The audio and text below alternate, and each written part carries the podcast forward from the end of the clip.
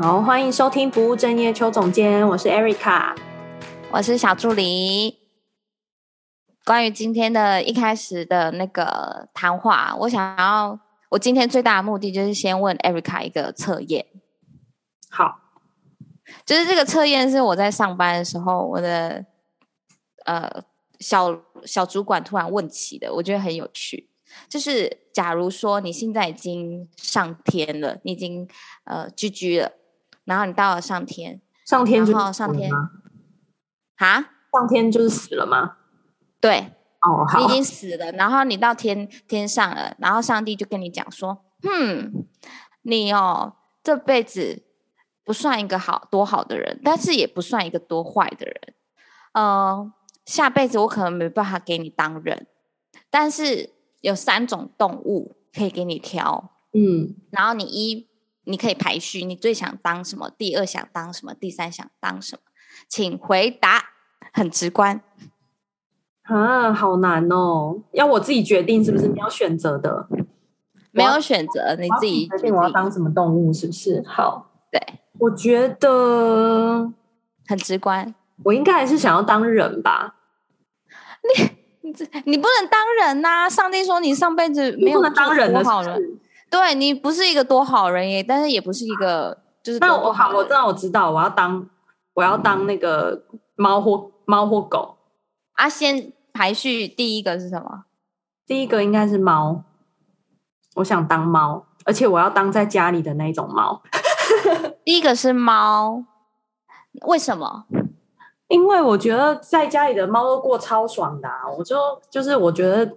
而且是是在家里的，我要强调是家里的，而且可能是台湾家里的那一种，很舒服的。因为你觉得猫当猫可以可以过得很舒服，这样。对，就是每天都在睡觉跟吃东西这样子啊。然后猫又很，也是我养猫之后才发现，猫又很挑食，就是你不吃，你主人就会很担心这样。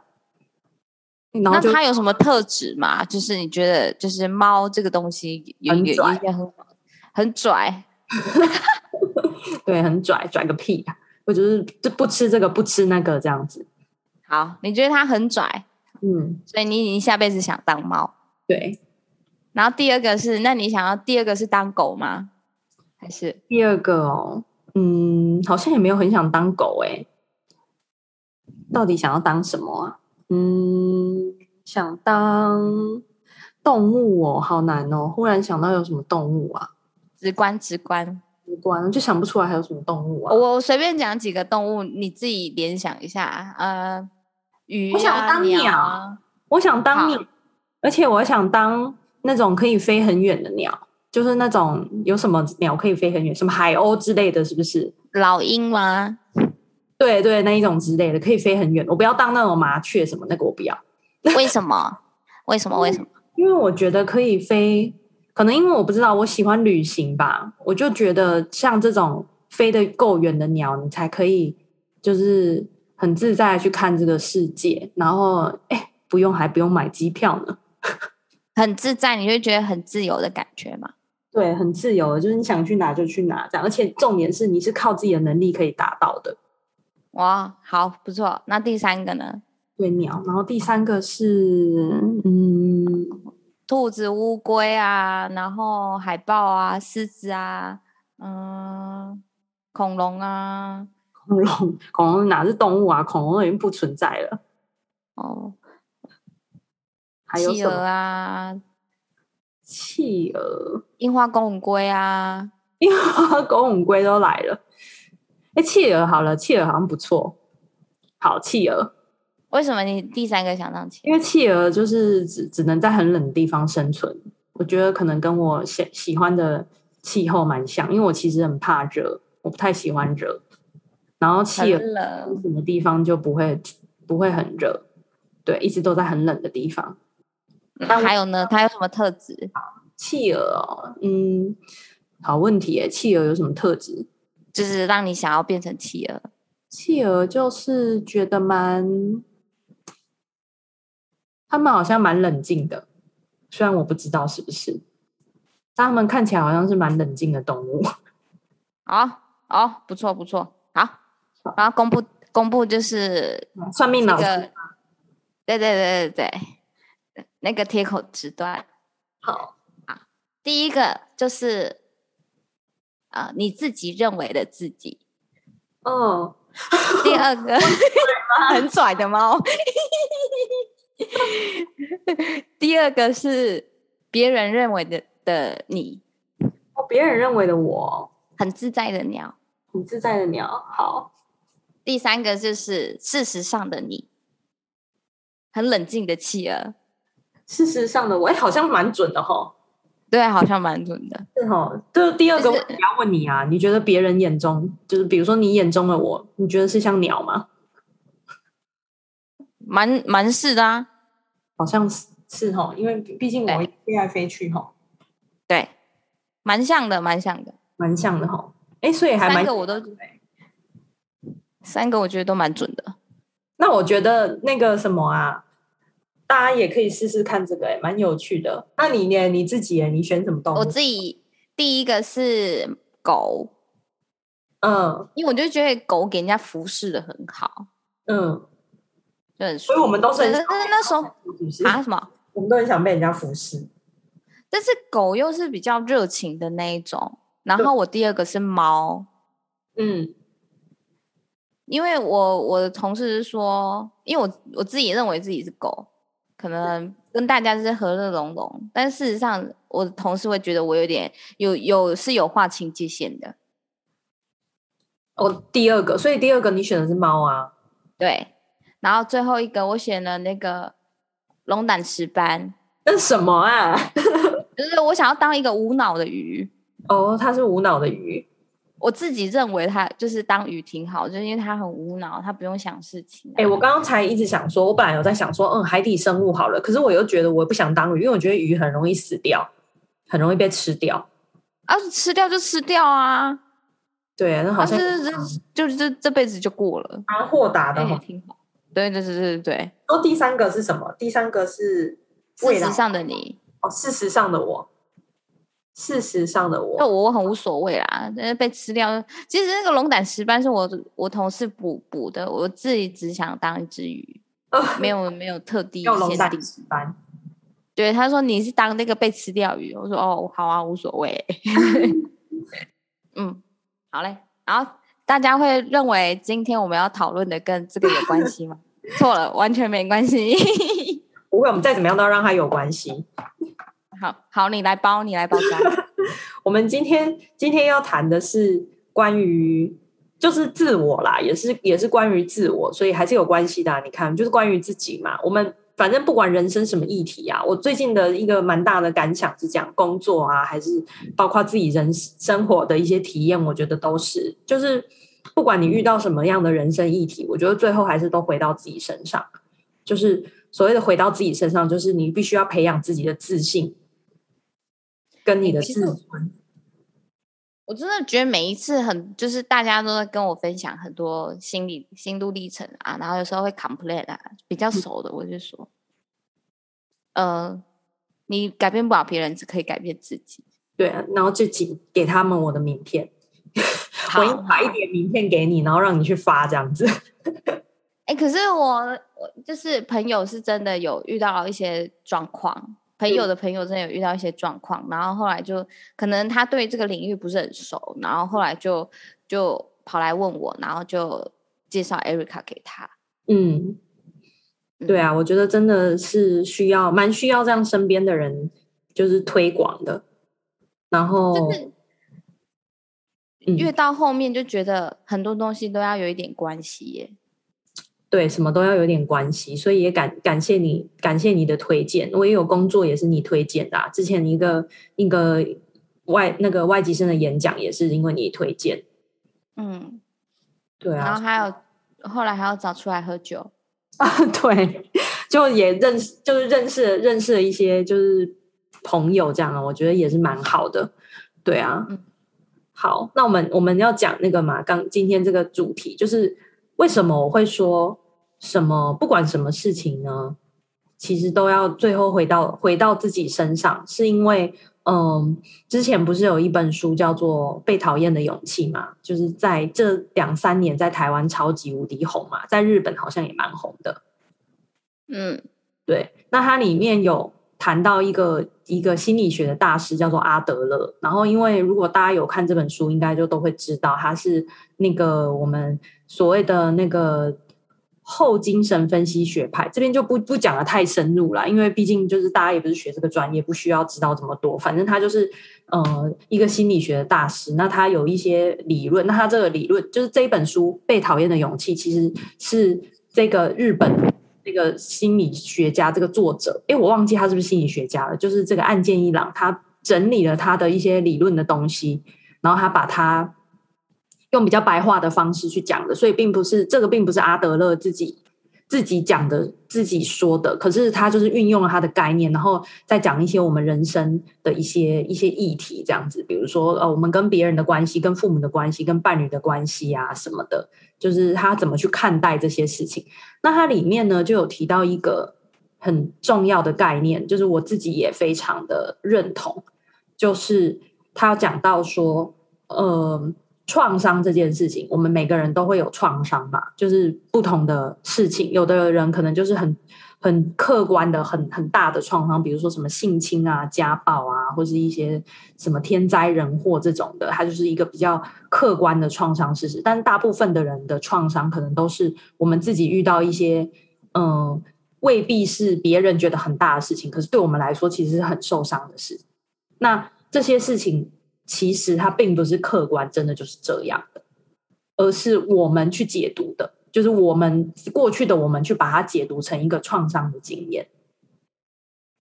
同意，就是是不是有点像是小时候学脚踏车，就是摔了一次之后就没有再再再尝试了？对，但是因为会记得那个痛，很可怕。对，就是创伤的是那个。那个跌倒后的那个可怕，而不是跌倒本身。对，所以所以像阿德勒他就有说，这叫做这个概念叫做个人逻辑。所谓的个人逻辑，就是说我们会根据我们以前遇到的事情，然后我们自己去做一个解读。可是它并不是客观，真的是这样的，而是这个这个这个现实是我们自己创造出来的。嗯，对。然后比如说我举一个我自己以前的例子好了，以前我我之前前面有有录过一集。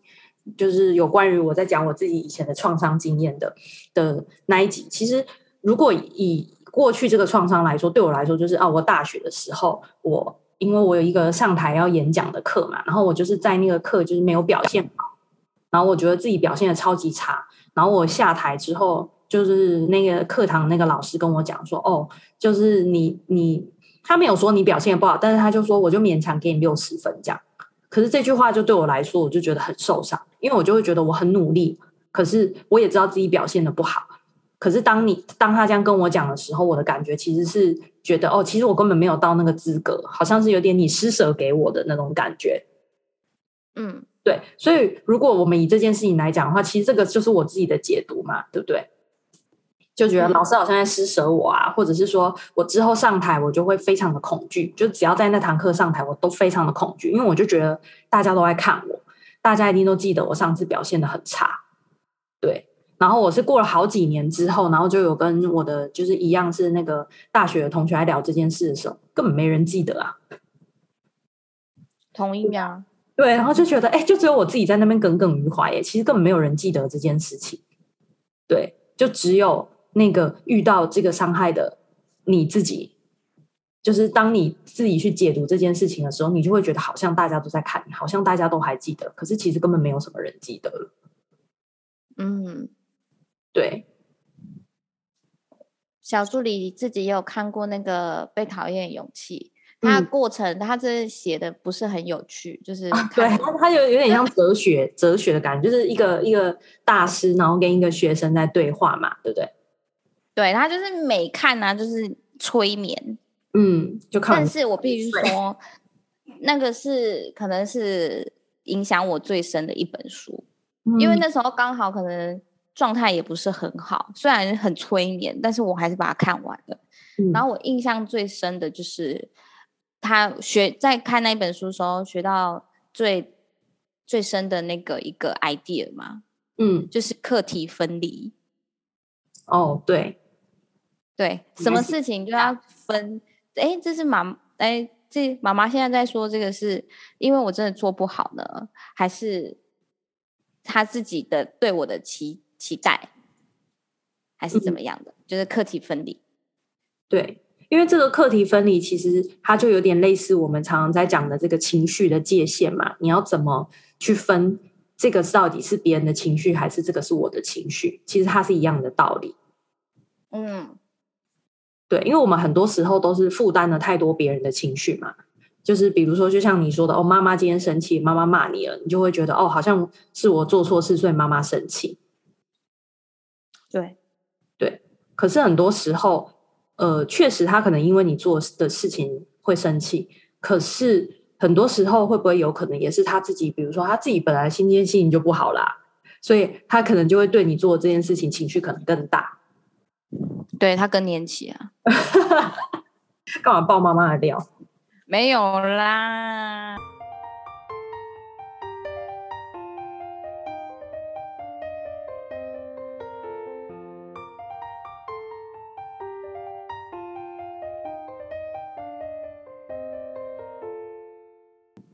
好，我看了这本书啊，然后我有发现，我很喜欢一句话。嗯，就是心理学家阿德勒曾经说过，人们可以决定自己想过什么样的生活，用自己的方式解读过去。这是阿德勒对心理学名词中的个人逻辑的概念。然后他也有说，因此过去并不是一个客观的事实，而是自己创造出来的现实。嗯嗯，那你为什么喜欢这句话？就是有点像是不要被过去的呃经验影响，嗯，然后有点像要摆脱过去这样的感觉。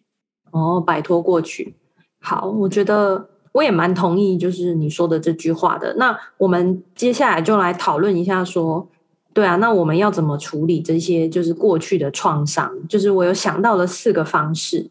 就是可以提供大家做参考。那第一个呢，就是刚刚小助理讲的这个点，就是，嗯、你可以决定你自己想要过什么的什么样的生活，然后你也可以用你的方式去解读过去。比如说，嗯、很多过去的创伤啊，你可以换一个角度去想它，而不是说好像每次都把，比如说我现在，比如说我现在会这样，就是因为过去怎样怎样怎样。很多人不是都会这样讲吗？那是不是要先面对那个过去啊？就是先把那个像你刚刚说的那个经验啊，你要先把上台演讲的那个经验的回忆挖出来。嗯，对，就是去重新解读这个经验吧。比如说，你有看过小助理，你有看过我现在演讲的时候吗？你之前看过我演讲一次，对不对？对。然后你你会觉得跟我以前那个我说的那个很害怕上台那个经验，你你会觉得很。很难连接吗？不会，不会，完全不会。嗯，不会，什么意思？呃，很难连接哦。就是你会啊，你会看到我，然后就想说，哎、欸、，Erica 说她以前超级害怕上台的，就是、就完完全没有相干啊。她现在就是很有自信的上台啊。对，所以啊，我我觉得想说，哎、欸，幸好你这样讲。如果你跟我讲说，就是啊，没有 Erica 看起来很害怕的样子，我想说要求，那不就不会他。超级会的，哎，什么教务长什么来来都没问题，开场白哦，对话什么 social 哦，可厉害了。对，整个侃侃而谈这样子。对啊，可是其实那个时候以前的我也不会想说，哎，我我现在竟然是演讲的时候可以侃侃而谈，而且我我现在已经到我接演讲的时候啊，我基本上没有什么紧张的感觉，就是只要开始，一旦开始，我其实就不太会紧张。即使我下面做的都就是主管啊什么，我好像也觉得还好。就只要当我开始讲了之后，对，那我觉得这个对我来说的差异是什么呢？其实是因为就像你说的，我把我过去的这个经验重新的再整理过之后，比如说重新的拿出来，比如说我去咨商嘛，那我跟我的心理师讨论我过去的这个经验，然后之后发现就是像我，我之后也才发现说，对啊，根本没有人在在意我那个时候表现不好，或者是说我之后。嗯，还有其他的上台经验，然后其他的上台经验给我的感觉其实是好的，对，就是我有开始慢慢觉得，哎，我我我讲的东西好像好像其实蛮呃别人蛮喜欢的，或者是说呃我并没有表现的很差，对。然后就是有一些好的经验之后，我好像就比较可以没有把上台这件事情连接到我做的不好，嗯，对。所以现在我就比较不会觉得好像把。把这些现在的这些原因，就是觉得好像哦，都是以前怎么样，以前怎么样这样子。但是偶尔有时候还是会嘛，就比如说我我在对于面对一些权威的时候，我其实还是会有一些过去的创伤，因为我会发现我其实蛮蛮，我其实也蛮害怕冲突的，或者是说我蛮害怕面对那种权威型的人，权威型的老板，我蛮不喜欢。权威型是指然后很霸气，然后讲话会。对，或者是讲话很酸的那一种，对，讲话很酸，然后或者是说非常 demanding 那一种，就是觉得哦，你就是要照着我说的话做的那一种人。我发现我面对这样子的人，因为我一路以来就是都有遇到这样子的人，然后我在他们下面做事，我非常的不舒服。然后我觉得我有很多的那种创伤吧，我觉得都是因为跟这些主管相处，然后我才会有这样子的感觉。其实我也还是会有这种感觉啊，就是我会觉得哦，我现在好像害怕这件事情，其实是因为。过去的这个这个创伤所引起，还是会有。可是我觉得，还是重新去解读过去的这些经验之后，你会发现，还是有一些其他的东西的。你不会就是好像都只是什么都怪罪到过去这样子，因为以后想要怎么生活，其实是你可以自己决定的。就是我们每个人都会有自己不想要的。经验不想要的过去啊，可是这不代表你的未来一定还是会重复这样过啊。那基本上还是要看你自己怎么怎么看嘛，对不对？你自己到底未来想要过怎样的人生？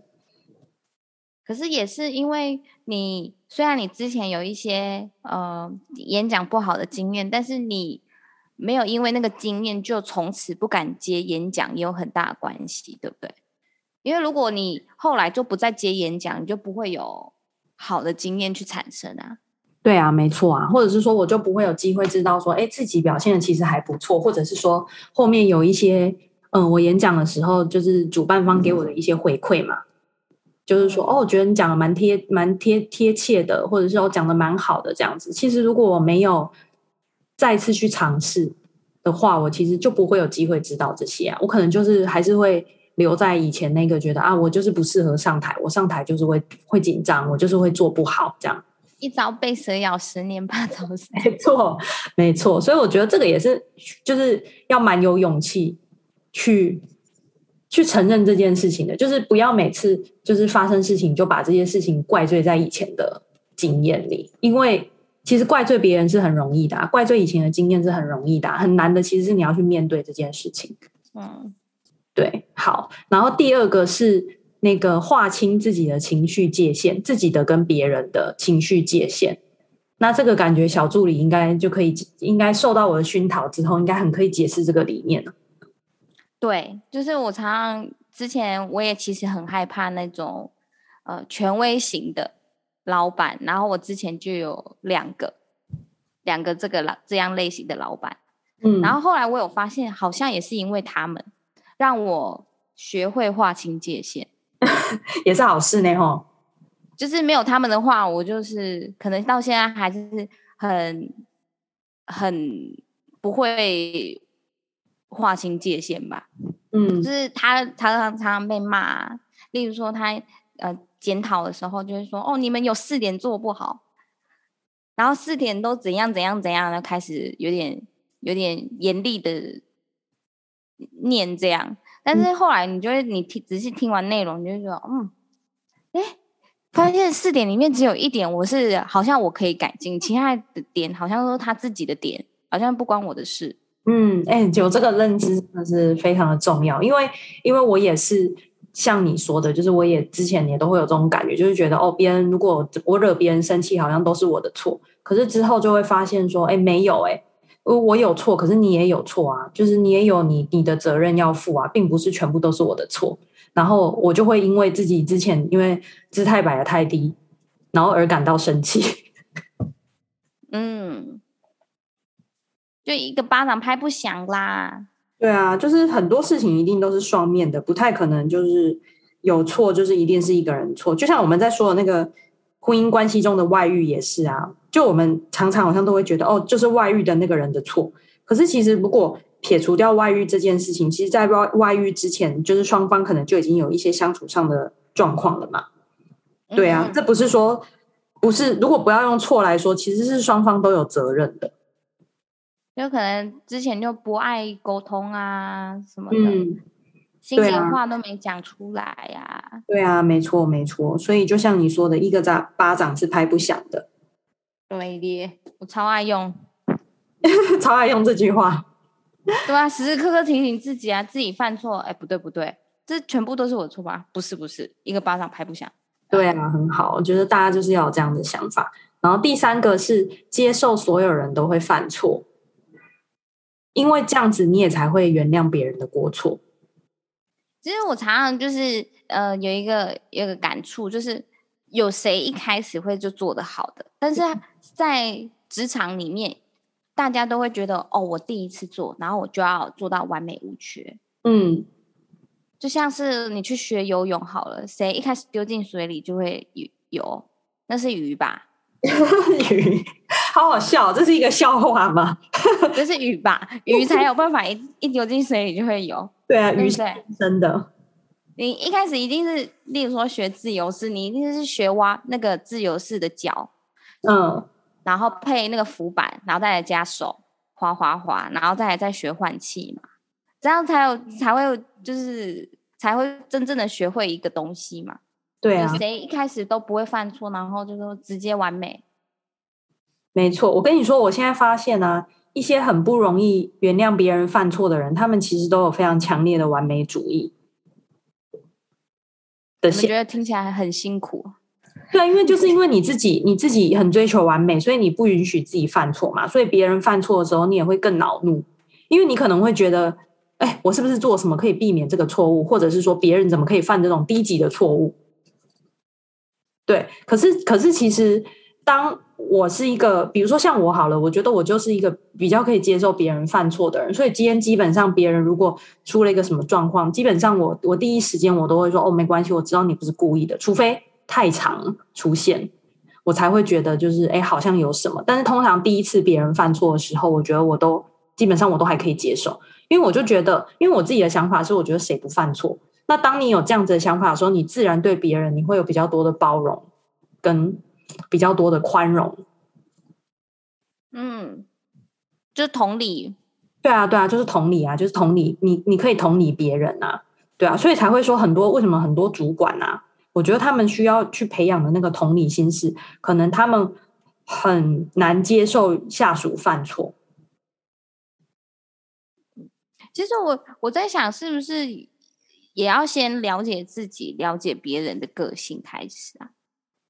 例如说，嗯、为什么他会犯错？他的个性可能本身就是比较，也不是说犯错啊，他个性本身就是比较内向。然后你要去叫他去做业务或是干嘛，这单子本来就比较不容易成嘛。嗯嗯，对，确实是啊，就是也需要去了，或者是说了解这个员工。假设员工常犯错，可能要先去找出到底为什么会犯错的原因吧，然后而不是一直检讨说这个人为什么一天到晚都犯错这样。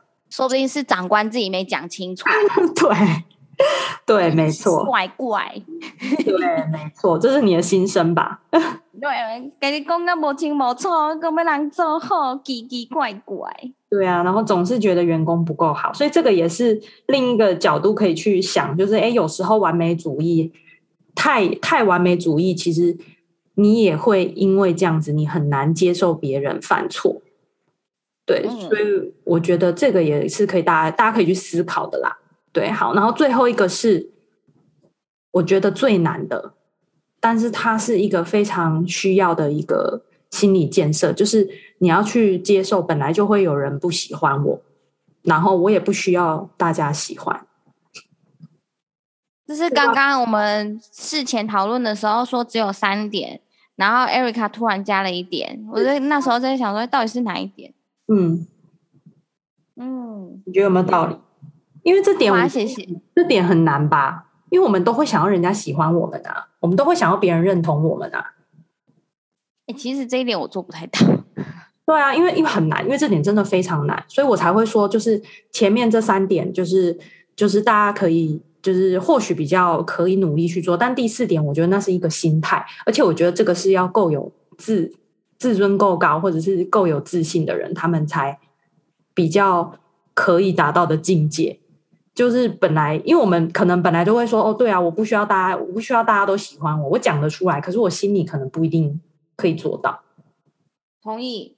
对，因为我们我们还是会担心别人不喜欢我们嘛，我也会啊，所以我也还在修炼啊。可是我现在的状态比较像是，对，我可以接受有一些人，就是我就是不喜欢你，然后我就也不想看到你的动态，那我就会选择不看，那这是我的权利啊，对啊。那如果你因为这样不喜欢我，我觉得那也没有关系，因为我也没有要喜欢你，所以你也不用喜欢我。而且你在我觉得在台湾社会特别困难呢、因为在台湾社会就是要有礼貌啊，以和为贵啊，就有很多呃传统哦，呃观念，就是妈妈从小就会教，嗯，就是我们要做一个讨人喜欢的人，可是那个人是谁，好像你也不知道是谁，就是所有人，对，所有人，对，所以，对啊，所以我觉得这个就是一个。我觉得最难的心态，但是大家可以好好的去思考这件事情。我们以后可以怎么想创伤这件事情？然后我们是不是可以培养自己，让自己变成是一个比较可以去原谅别人犯错的人？我觉得就是时时刻刻提醒，用这些这四个点提醒自己吧。嗯，不见得要先做到，但是当遇到事情的时候，有这些想法跳出来，我就觉得很不得了，很不得了。嗯。嗯，就是，比如说，本来就会有人不喜欢我，本来就会有人不喜欢我，对，一直这样子跟自己讲啊。哎、欸，我有一个个案，我们常常在在讨论，就是因为他也是一个非常在意别人想法的人，然后我们就是有讨论出来一个他觉得对自己很有效的方式，就是他当他很在意别人的时候，他就会跟自己说，嗯，其实没有人在看你，其实没有人在意。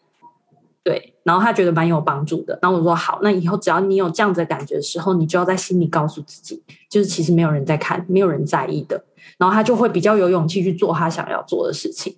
哦，就我有时候也会这样想，哎，就是因为我呃，因为我就小小助理最近又要转职了，嗯，然后然后就是你知道，老板因为缺人的关系，老板因为留人。就是说啊，不要这样，再多做一件什么什么，到零年终啊也好嘛。嗯，然后他，我常常就会说，我我心里常常就会纠结，嗯，然后我就会自己跟自己讲说，我只是一个尘埃，而且是你看不到的尘埃。尘埃，我走了，对这个公司影响这么没？嗯，对，对对，没错没错，不要这样子想，因为很多人对工作有太多责任，是他们觉得他们好像走了，公司就会倒一样。可是现实是，公司没有你也可以好好的运作。你把自己想的太重要了。对，我必须要这么很残酷的说这句话，因为我觉得这些责任感过重的人，就是需要听这些话，他们才有办法放下。对，我只是一个小不隆咚的尘埃。对，你要想，你还没在这个地方之前，这地方不是也是在运作吗？对啊，所以它也一定还是可以运作的啊，大家要有信心。嗯。好，那我们今天的节目就到这边，然后希望今天的节目对大家的在增加自己的自信部分，可以有很多的，就是有有一些醒思啦。那嗯、呃，如果喜欢我们的节目呢，欢迎到 Apple Podcast 上面帮我们打新评分，然后最重要的是可以到我的 IG 跟脸书搜寻不务正业邱总监，然后可以给我们一些回馈，或者是有什么？我没有，我没有抓到了，又没有抓到了，没关系，我自己讲完。大家可以给我们一些回馈啊，或者是说私讯我啊，有一些问题啊，或者你想要预约咨商啊，就是也都很欢迎。透过我的平台，可以你可以先跟我联络，可以先问我问题。如果你有一些疑问的话，嗯，好，那我们今天疑问不用钱，疑问不用钱，对，疑问不用钱，疑问没有收费，这样子。好，那我们就下次见喽，拜拜，拜拜。